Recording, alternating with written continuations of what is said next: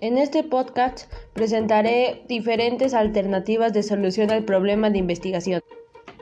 Esta situación problemática de investigación se puede resolver mediante los siguientes pasos.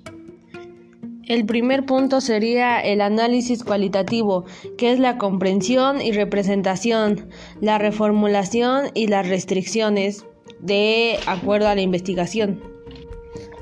En segundo lugar iría la emisión de hipótesis, que es el análisis de los datos experimentales que permita al científico comprobar si su hipótesis era correcta y dar una explicación científica al hecho o fenómeno observado.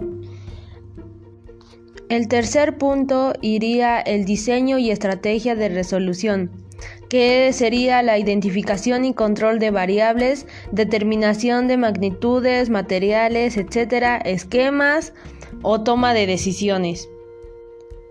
El cuarto punto sería el desarrollo y la resolución, que es donde se hace la realización, descripción del proceso y la obtención de resultados acerca del tema o de la investigación que estamos haciendo. Y el quinto y último paso más importante sería el análisis de resultados, que acá veríamos las regularidades, la relación con la hipótesis, orden de magnitud, unidades, etc. y ejemplo de concreto. En este último paso nos daríamos cuenta si tiene que hacerse una nueva formulación a la investigación, cambio de diseño, estrategia o cambio de técnica y aquí quedaría la solución a esta problemática en la investigación. Gracias.